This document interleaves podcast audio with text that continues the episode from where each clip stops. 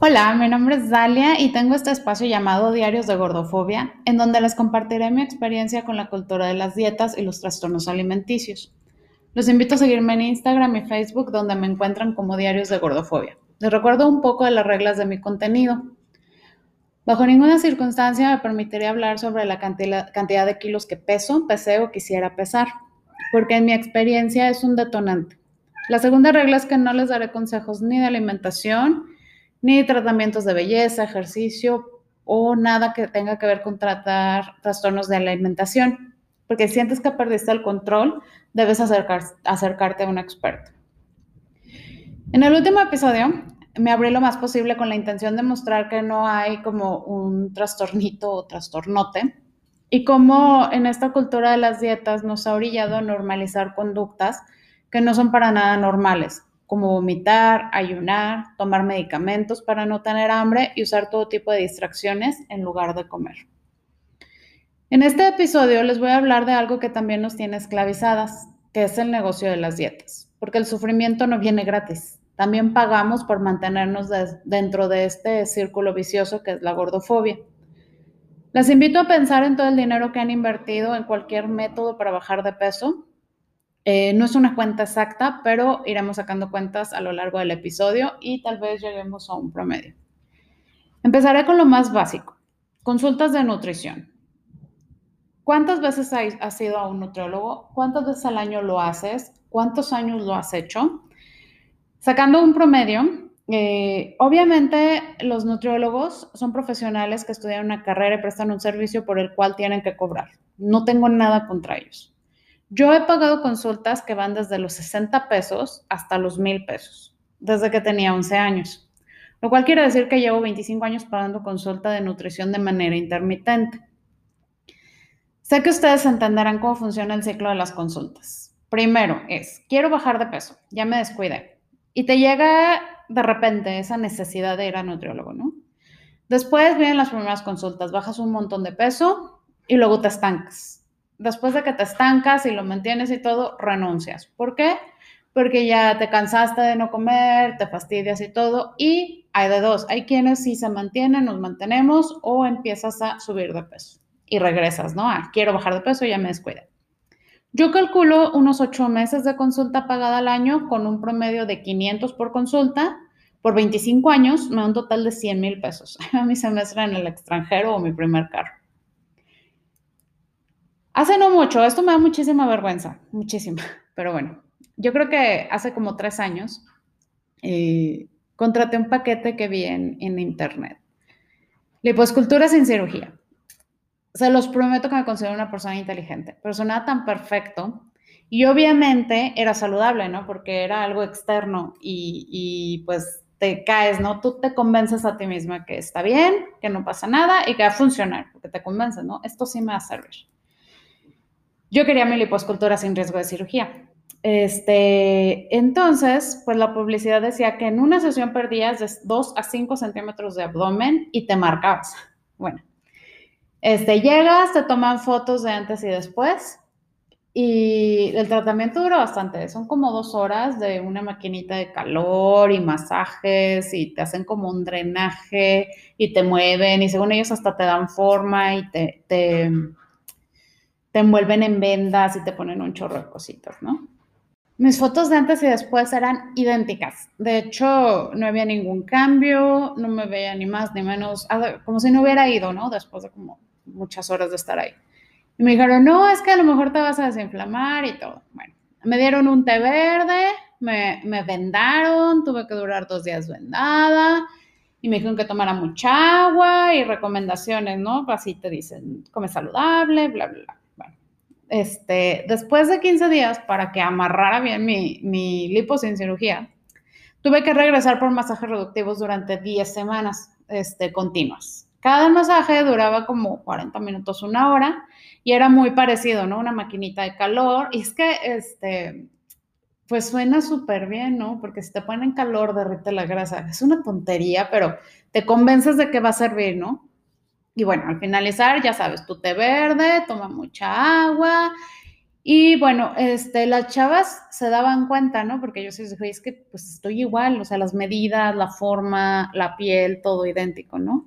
Y, y, sí me decían, ¿sabes qué? Es que todo el tiempo llega gente que no se cuida, eh, que, que, que, te dicen, ¿no? O sea, que señoras que decían, pues es que yo ni me cuido ni nada, y que a la primera sesión, wow, el super cambio, y pues mucha gente como yo que no tenían cambios. Entonces, eh, regresamos al punto, no puedes tratar todos los cuerpos iguales, hay cuerpos a los que seguramente les sirve a la primera algo y hay cuerpos que no, eh, es esta diversidad corporal, ¿no?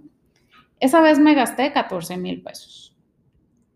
Que yo sé que hay gente que ha gastado más, pero para mí, o sea, gastar eso en algo que no sirve de nada era como, bueno, bien tonto. Justo por esa época, porque yo estaba obsesionada en que ya quería perder el último peso que tenía, mm, eh, seguía una cuenta, ¿no? De el detox de jugos. Yo sé, y en ese entonces también lo sabía, que el cuerpo no necesita desintoxicarse, que el cuerpo no necesita una dieta de jugos, no necesita estos ayunos, no son necesarios, se los repito, no es necesario, no es indispensable y no es saludable, pero yo quería hacer mi ayuno de jugos para bajar de peso. Este, esa era la finalidad. Manipulé mi mente, a la cual no lo hice, la verdad, yo estaba consciente de todo y dije, voy a hacer tres días de dieta líquida para bajar de peso. Eh, ellos decían que era una versión saludable, que era un detox súper revolucionario porque incluía todos los grupos alimenticios y todo, pero se los juro que es eh, un costo de dos mil pesos por tres días y solamente tomas ocho jugos diarios. Eso es lo único. Y están ricos, ¿eh? Pero pues no, o sea, bajé de peso, ¿eh? Se los juro. Bajé de peso no sé cuánto, pero a las dos semanas lo había recuperado por completo. O sea, no bajé de peso, más bien como que me, me deshidraté o algo, no sé. Y de ahí nunca regresé a ese peso, ¿eh? fue como que un, un, placebo de dos semanas. Alguna vez, a lo largo de toda mi vida, este, tomé laxantes, eh, pastillas para acelerar el metabolismo, tomé estas pastillas que todavía siguen vendiendo y no sé por qué lo hacen. En ese entonces creo que se llamaba Redostat. Mm, algún tiempo se puso de moda este, como unas ampolletitas de alcachofa. Alguna vez tomé todo eso simultáneamente. Y bueno, no sé cuánto me gasté ahí, eh, pero fue mucho, mucho dinero porque lo hacía, no lo hacía. Como les conté en el episodio anterior, eh, siempre quise cuidar mi salud, entonces pues lo hacía, pero lo dejaba de hacer así, ¿no? Como pensando que si lo hacía durante poco tiempo no iba a dañar mi salud. Porque obviamente, claro que no, no estás consumiendo algo normal. De, una nutrióloga me llegó a decir que el Redustat, si alguien lo está tomando, porque es algo que siguen vendiendo, es, te, te desbarata por completo tu flora intestinal. Después, o sea, hay que investigar, pero es súper malo porque te quita como los vellitos que tenemos en el, entre el intestino y el esófago y te, deshace por completo tu estómago. Entonces es súper malo y no sé por qué lo siguen vendiendo. No deberíamos hacerlo. No es barato tampoco. Entonces, si, lo estás consumiendo, investiga bien con un médico para que te diga lo que te va a causar y deja de usarlo. No sirve y no deberíamos tomarlo. Hace como cinco años, esta historia sí es importante y sí quiero extenderme un poquito, porque es como empecé a llegar a este camino, ¿no? Hace cinco años me inscribí al gimnasio.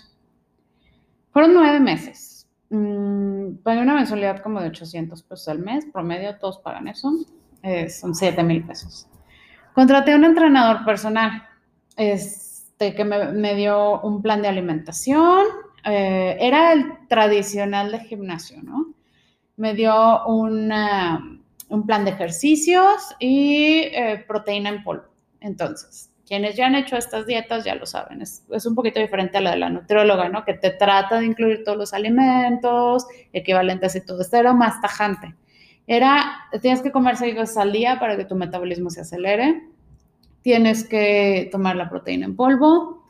Eh, era súper poquita fruta. O sea, si mal no recuerdo, eran ocho fresas al día y un cuarto de plátano máximo. Creo que nunca los podía combinar, era o fresas o plátano. Jamás después de las seis de la tarde. Mi última cena era súper ligerita. Eh, la alimentación era como bien repetitiva, casi casi era brócoli, arroz integral y carne asada o pollo asado, las seis comidas. O sea, era un desayuno y cinco comidas y así como que de repente el, plátano o la fresa. Este, nunca, nunca, o sea, nunca en mi vida había tenido mi índice de grasa corporal tan alto como en ese lapso de tiempo. Nunca, o sea, yo estaba súper gruesa, súper ancha, la ropa no me quedaba, las piernas las tenía súper gruesas. Eh, estaba, o sea, mamada, pero no en el sentido padre de estoy muy fuerte y mis brazos tonificados, no, o sea, nada más estaba como bofa, horrible, mi físico se puso espantoso con esa dieta, con ese ejercicio, no sé qué fue. Esto es algo que siempre me ha marcado desde mi infancia. Durante años, años, la explicación que me daban porque me estancaba intentando bajar de peso es porque no hacía ejercicio, porque no me gustaba. Cuando empecé a incluir el ejercicio de manera regular y me pasaba esto, que me ponía como muy gorda, nadie me creía. O sea, siempre era, no, es que haz dieta. Entonces, esto fue, todo esto me lo dijeron, ¿eh? O sea, entre entrenadores, nutriólogos, alguien tenía una explicación. Era, es que no hace suficiente carga. O, ¿sabes que te hace falta cargar peso? O es que haces mucho cardio. Sí, así de arbitrario, ¿no? Si no era porque hacía mucho cardio, era porque hacía muy poco. Entonces, nunca había como un promedio de cardio, ¿no? Para hacer necesitas más intensidad eh, o necesitas menor intensidad o es que no te esfuerzas lo suficiente. O sea, déjenme les platico. Durante estos nueve meses me levanté a las 5 de la mañana y quienes me conocen no me lo han de creer porque yo nunca me levanto temprano. O sea, es lo peor que me puedes hacer, ¿no? Obligarme a levantarme temprano. Mi día, para empezar así a gustito, yo me puedo despertar como a las 8, tranquila, sin despertador. Eso todavía es temprano para mí. O sea, yo me puedo levantar a las 9 de la mañana sin problema. Me levanté a las 5 de la mañana, entrenaba pesas una hora, de lunes a viernes. Este, hacía poquito cardio, que era como la recomendación de este entrenador, ¿no? Unos 15, 20 minutos. Cargaba a todos lados con cinco, cinco toppers de comida, eh, porque desayunaba en mi casa. Era algo así como una panqueca de claras de huevo con poquitita avena y espinacas, que sabía la verdad bien feo. Era como un embutido. Ay, guacala. Este, después mi licuado de proteína. La verdad sí estaba muy fuerte, o sea, al último yo ya cargaba mucho peso con mis piernas y todo, pero físicamente me veía tan mal, me veía hasta como la cara opaca. Eh, yo creo, no sé, no sé qué era, pero no me hacía feliz, estaba muy mal, eh, la ropa no me quedaba, no encontrar ropa, era, era muy, muy feo, o sea, fue una época muy fea porque yo estaba este, en muchísima restricción, no disfrutaba, no podía levantarme tarde, me levantaba súper temprano a hacer ejercicio, hacía ejercicio que no me gustaba, las repeticiones y peso y, así. Y la verdad, estaba muy enfocada porque este, empecé a seguir estas cuentas, ¿no? De no pain, no gain y, te prometían así que en un mes tuviera resultados, en dos meses la gente lo notaba y en tres meses ya eras otra persona. Yo llevaba nueve meses y no era nada de eso, o sea, ni yo veía resultados, ni la gente lo notaba, ni, ni era el supercambio esperado, ¿no? Entonces, como en todos los ciclos que pasamos de restricción obsesión, abandoné el gimnasio. Aquí es bien importante porque al poco tiempo de retomar mi vida normal, levantarme a la hora que yo quería, comer lo que yo quería. No me acuerdo si hice ejercicio, o sea, si hice, perdón, dieta o no. No me acuerdo, la verdad, porque este, estaba muy, muy molesta con el gimnasio. Como que solté todo y por arte de magia, no, no me pesé bien, no me acuerdo qué pasó, pero ya me veía como yo misma, o sea, empecé a dejar de ensancharme, empecé a verme como mi cuerpo, ¿no? O sea, como estoy, con los gorditos que siempre he tenido, con mi pancita que siempre he tenido, pero ya no me veía como otra persona, como pegada, como ensanchada, como lo que me hizo el gimnasio, no lo quiero volver a vivir, no me gusta. Esto que se los cuento no es por sentir lástima del metabolismo. Este, no es por llamar la atención, no es porque alguien este, diga pobrecita de ti esto lo digo porque creo que necesitamos representación.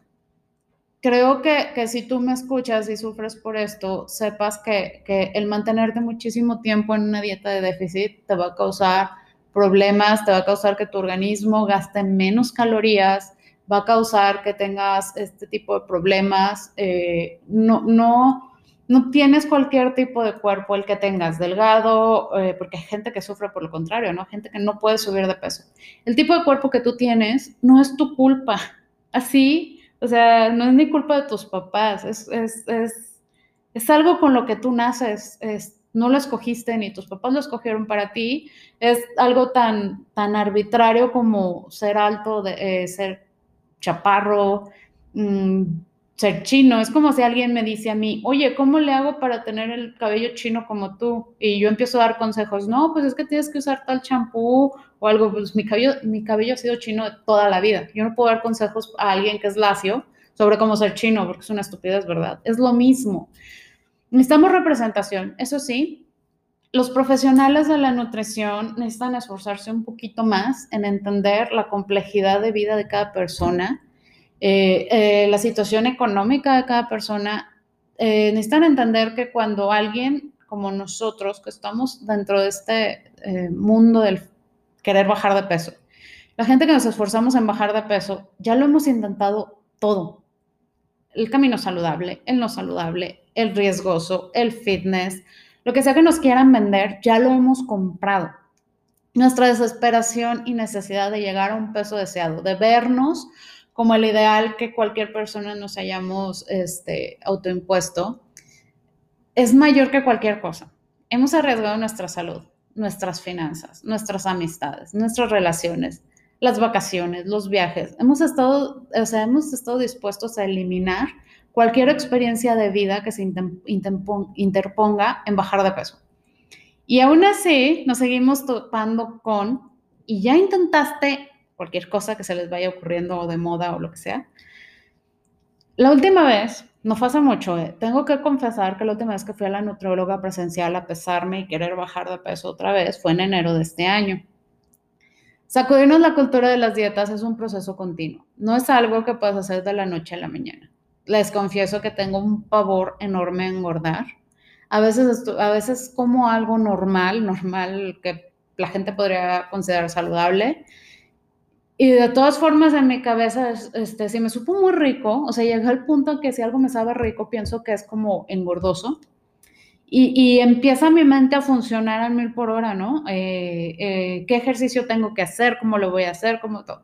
Estoy luchando contra eso, pero no es algo que se quite, no es algo que de un día para otro te cures. Eh, tienes que saber que es un proceso continuo para poder luchar contra cada cosa, ¿no? Contra comer por ejemplo, mentalmente yo todavía cuento eh, hacia cuando se va acabando el día, hago como una cuenta eh, inconsciente, ¿no? De frutas y carbohidratos, porque toda la vida me dijeron que eso engordaba. En mi cabeza separo grupos de alimentos, veo cuáles son menos engordosos. Este, sí, sí lo hago todavía. Todavía cuido mi alimentación, todavía cuido el ejercicio, todavía hago cosas, pero sí, este, voy ganando pasos, mínimo en mi salud mental, ¿no? Este, mínimo en... Cuando me siento mal por comer algo, empiezo yo a, todo esto que he estado aprendiendo, ¿no? Que no hay comida mala, que comer es bueno, que hay comida que te refugias, que a veces la ansiedad te está diciendo otra cosa, que a veces si comes algo que alguien nos dijo que era malo, no es malo, que a veces quitarle el poder a la comida es comerla. Es cómo le quito el poder a cualquier alimento que se te antoje, pues cómetelo, ya no va a tener poder sobre ti. Entonces, mm, esta anécdota es importante porque sí me hizo darme cuenta que también somos responsables como consumidores, ¿no?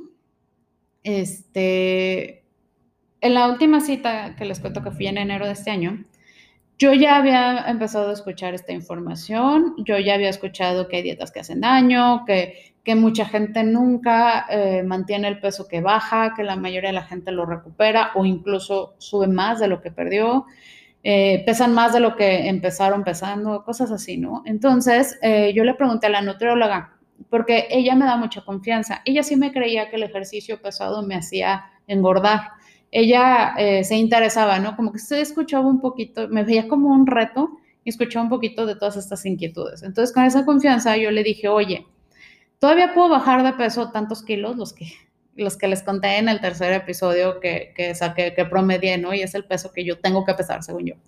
Y me dijo, sí, sí los puedes bajar. Y luego le dije, oye, el peso en el que estoy actualmente, estoy en, en un rango saludable, según la tabla esta, que ya después vas aprendiendo que es una tabla arbitraria, pero bueno, Me dijo, sí, sí, sí estás saludable, o sea, no necesitas bajar peso. Y le dije, oye, pero entonces, si no necesito bajar de peso, pero puedo bajar de peso, ¿por qué me sigues dando déficit si ya estoy en un rango normal?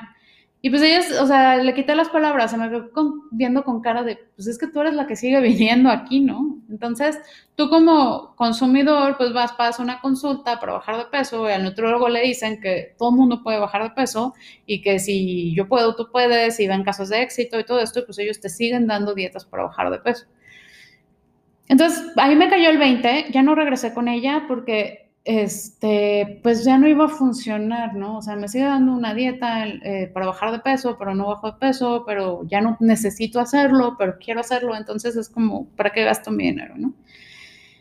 Sí quería, para mí es importante cerrar con esta reflexión, porque a los nutriólogos les enseñan eso en la universidad y, y es algo que vemos todo el tiempo. Bajar de peso es saludable.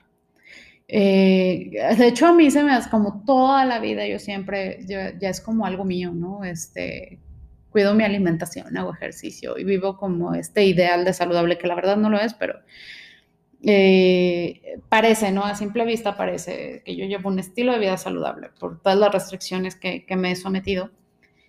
Y, y, y eso se ve saludable. Se ve saludable una persona delgada que come comida chatarra. Es saludable porque está delgada se ve saludable. Cualquier cosa que tenga que ver con alguien delgado es súper saludable, es o fitness o, es que padre tú puedes comer y está súper delgadita. Y, juzgamos, ¿no? Juzgamos mucho sin, sin saber realmente qué pasa. Nada más decimos, es delgado, está bien, es delgado, bueno, gordo, malo. O sea, si tú ves a una persona comiendo ensalada, todavía, ¿por qué ha pasado? Esto es, es real. Es así de, oye, pues sí, se come una ensalada, pero le pone un montón de aderezo ¿Te lo han dicho? A mí me lo han dicho. Eh, yo llegué a comer hace años, eh, durante mucho tiempo, cuando estaba en, otra historia, en otra dieta, este, me comía una ensalada de puros vegetales crudos, así nada más, era lechuga, morrón, eh, ese entonces yo comía carne, pollo, asado, mi aderezo era limón y sal y sabía a pasto. Era horripilante. Es más, ahorita que tengo cuatro años vegana, nunca comí una ensalada tan fea como la que comí en ese tiempo. Entonces era como, y todavía te, se atreve la gente a decirte, oye, pero es que los aderezos tienen un chorro de calorías. Y así, güey, pues ¿qué quieres que coma? O sea, ya no puedo vivir así. Es, es horrible vivir así. Y, y, entonces mi punto con esto es que los nutriólogos también deben entender que hay un contexto alrededor de la gente que queremos bajar de peso necesitan informarse un poquito más de nuestra realidad, de, por qué estamos ahí. Es, necesitamos tener, no sé, o sea, así por encima se me ocurre, lo que el diagnóstico que ellos te hacen de enfermedades previas, pues la verdad no sé, o sea, no sé qué le hagan, no sé si lo vean realmente, pero, pero deberían incluir un, un test psicológico. Sí debería ser un filtro, porque la gente que ya pasamos, como yo, ¿no? 25 años a dieta, en este camino tenemos muchísimo riesgo de sufrir o haber sufrido un trastorno de la alimentación. Y tú llegas y dices, quiero bajar de peso y te dicen, sí, yo te voy a bajar de peso. Es que nunca habías topado conmigo, ¿no? Yo te voy a dar una dieta y vas a comer de todo. Y se ven, te ven como un reto en lugar de ver, oye, ¿realmente necesitas bajar de peso? Preguntarte, oye, pero si estás en un peso tal, ¿por qué quieres bajar de peso? ¿Qué te ha llevado aquí? Eh, eh, no sé, interesarse un poquito en ti y en este riesgo. Una vez me dieron un plan de alimentación de 500 calorías. Era por dos semanas. Pero obviamente, o sea, al contrario de lo que pensaran, ¿no? De que la gente que, no bajamos de peso comemos un chorro de chatarra. Ese plan de, de dos semanas, cuando me lo cambiaron, yo lo seguía haciendo. Yo seguía comiendo 500 calorías no recuerdo si fueron uno o dos meses que yo me, yo vivía de 500 calorías. Porque en mi mente, no manches, yo iba a bajar muchísimo de peso. Y claro que no pasó, ni un gramo, empecé a estancar. Nunca te dicen las consecuencias de vivir tanto tiempo a dieta. ¿Por qué los nutriólogos no se interesan en esto? ¿Por qué los nutriólogos no dicen, oye, esta persona tiene 25 años a dieta, ¿por qué no baja de peso? Eh, necesita bajar de peso, no sé, o sea, eh, te hace muy infeliz esta situación de, de, oye, es que yo como 500 calorías y ves a gente súper delgadita comiendo un montón de cosas y, tú tienes, no sé, yo creo que yo duré como 15 años sin comerme un plátano, o sea, ni medio, ni un plátano, porque cuando me decían medio plátano, yo me iba a la fruta que menos calorías tenía según yo y, era lo que comía y, y te empiezas a robar, porque esto es algo que hacemos. Yo me empezaba a robar calorías si me tocaba una fruta, me comía media. Entonces, en vez de plátano, me comía fresas y me tocaban ocho, me comía cuatro. Y entonces, porque yo decía, es que la dieta que me dan no me funciona. Y yo empezaba a comer un poquito menos. Empezaba con estas conductas de riesgo que te aplauden a tomar agua, eh, dos vasos de agua antes de comer y a quitarte el hambre. Y se los juro que yo conozco a muchísima gente que sufre por lo mismo que yo. Quiero que nos representemos quiero ver más mujeres, o sea, ahorita que me he llenado de estas imágenes que al principio me costaron mucho trabajo, ¿no? De gente gorda, que es un, así, literal, ¿no? O sea, no es como en, en sentido ofensivo ni nada, es una característica, como si me dijeran China, este, de gente gorda en bikini, en traje de baño y todo, me ha ayudado. A, es, es esta diversidad, somos mujeres de todos los todas las formas y de repente ver mujeres que yo, o sea, yo no veía mujeres con mi tipo de cuerpo, no las veía, yo pensaba que no existían, yo pensaba que yo tenía un problema con mi abdomen. Y cuando empecé a ver estas mujeres y empecé a ver mis defectos en otras mujeres, cosas que nos, nos han hecho creer como defectos, pero que son normales en mujeres que hacen ejercicio, en mujeres que se cuidan, en mujeres este, de, todas las formas, colores, tamaños es así como, ya me empiezo a sentir como que, ah, ok, ya hay alguien más como yo y alguien más está pasando por esto y alguien más también este, se está sacrificando, está sacrificando vida. Entonces, representarnos es súper importante, exigirle a los nutriólogos un cambio en su forma de dar consultas es súper importante porque sin saberlo o no sé, ellos siguen fomentando trastornos de la alimentación, eh, siguen fomentando estas obsesiones, estas culpas. Mm, yo empecé a tomar la decisión de dejar de seguir ciertas cuentas porque el antes y después a mí me obsesiona muchísimo y empiezo a regresarme a estos detonantes. O sea, yo veo una foto de antes y después, me empiezo a sentir la culpa de, es que a lo mejor, y empiezo, ¿eh? no, no, no me esfuerzo lo suficiente, a lo mejor este ejercicio sí me va a servir, es que no he hecho esto, es que a lo mejor sí era cierto lo de las seis comidas, o a lo mejor sí era cierto lo de la proteína en polvo, y, a mí esto me detona. Entonces, por mi salud mental dejé de seguir esas cuentas y empecé a seguir cuentas donde yo veo mujeres que me representan, donde veo cosas que, yo he vivido, donde veo que, que, puedo ser más compasiva conmigo y con los demás, donde he empezado a cambiar un poquito antes para mí era muy común decir, estoy gorda, comí como puerco, voy a rodar, parezco vaca. Y empecé a quitar eso de, este, ya me doy cuenta cuando lo quiero decir y empecé a borrarlo, empecé a borrarlo eso de mi léxico, porque la diversidad de mujeres que somos es, es impresionante, es súper bonito. Soy feminista, entonces no puedo ser feminista y estar obsesionada con el físico, porque es caer dentro de este sistema. O sea, les estamos dando más poder para que nos tengan sometidas, ¿no? Ahora es el sometimiento al físico y nos distraen de cosas importantes.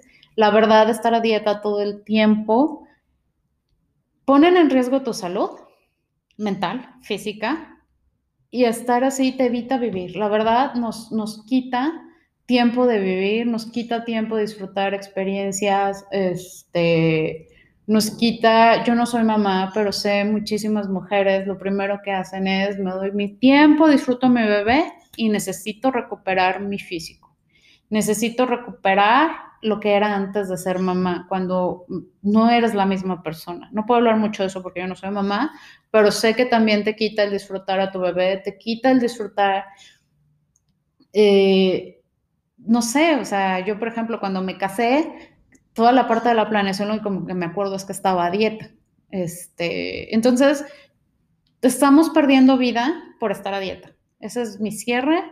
Entonces, cada que tú detectes algo en tu en algo que, que pone en riesgo tu salud mental y todo, recuerda que estás arriesgando tu vida, tu felicidad por dejar de comer tal o cual cosa que sea tu enemigo, porque todos los tenemos, todos estamos ahí y no estamos completamente curadas, pero sí podemos luchar, sí podemos ayudarnos entre nosotras a no alabarnos cuando bajamos de peso y a criticarnos cuando subimos de peso.